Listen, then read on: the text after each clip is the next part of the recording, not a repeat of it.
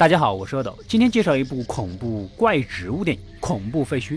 故事开始，四个美国人来到了墨西哥，跟一个德国和一个希腊少年一起相约去一个人迹罕至的地方探险。德国少年他的弟弟就在那里失联的。当地司机听到了那个地方，脸色都变了。看来那个地方确实很可怕。但是说着，一个家伙掏出一张富兰克林爷爷，老司机连拒绝一下的意思都没有，就拉着几个人上路了。一百美元就收买了大叔，能不能稳重一点？入口的路似乎被人有意隐藏，看来里面确实有什么不可告人的东西。穿过过丛林，眼前竟然出现了一座巨大的玛雅金字塔。上面爬满了植物。此时，当地原住民赶过来警告几个人，由于语言不通，希腊少年被打死了。几个人吓得赶紧逃到了金字塔顶。虽然说的什么不太清楚，但是大致跟眼镜妹无意中碰到的这些植物有密切的关系。碰上这种事情，肯定是先要打电话求助的。但是，就如一般电影常常发生的一样，这个地方手机根本就没有信号。德国少年也找到了自己弟弟的尸体，就藏在树叶下面乘凉。此时，从井里传来手机铃声，这下有希望了。只要拿拿到。这个手机就可以打电话求救，这待机时间也是够久的呀。好吧，德国少年主动下去捡手机，哪知道绳子断了，掉下去给摔残了。这个时候，眼镜妹有点崩溃，冲下去找当地人理论，也不知道他哪儿来的勇气。但是队伍里面总得有个把智商着急的人来刺激刺激你敏感的前列腺。只要眼镜妹触碰植物，当地人便非常的激动。眼镜妹生气的扔了一坨植物，正巧碰到了一个小孩，接着小孩便被无情的杀死了。现在他们总算明白了，一切问题就在于他们碰了这。些东西，所以才会被他们困在这里不让走。用担架把受伤的德国少年弄上来之后，几个人准备休息一下。此时的金发妹子也不知道哪儿来的兴趣，竟然帮男朋友微信摇一摇，旁边还躺着眼镜妹呢。你也是不见外，但有你这样体贴的女朋友还是蛮幸福的。第二天一早，植物竟然通过伤口钻到了金发妹的身体里，大家才发现这玩意晚上特别活泼好动。此时再次听到铃声，两个妹子比较亲，一起下来找手机，哪知道根本就不是手机发出来的声音，其实就是花在磨。模仿铃声勾引人类下来送死，就在大片植物即将吞噬妹子的关键时刻，两人被拉了上来。眼镜妹也不戴眼镜了，变漂亮了许多。那一刻，主角光环笼罩于身上。这就是告诉你们要善待每一个戴眼镜的妹子。万一别人脱下眼镜化化妆就变女神了呢？做男人要有远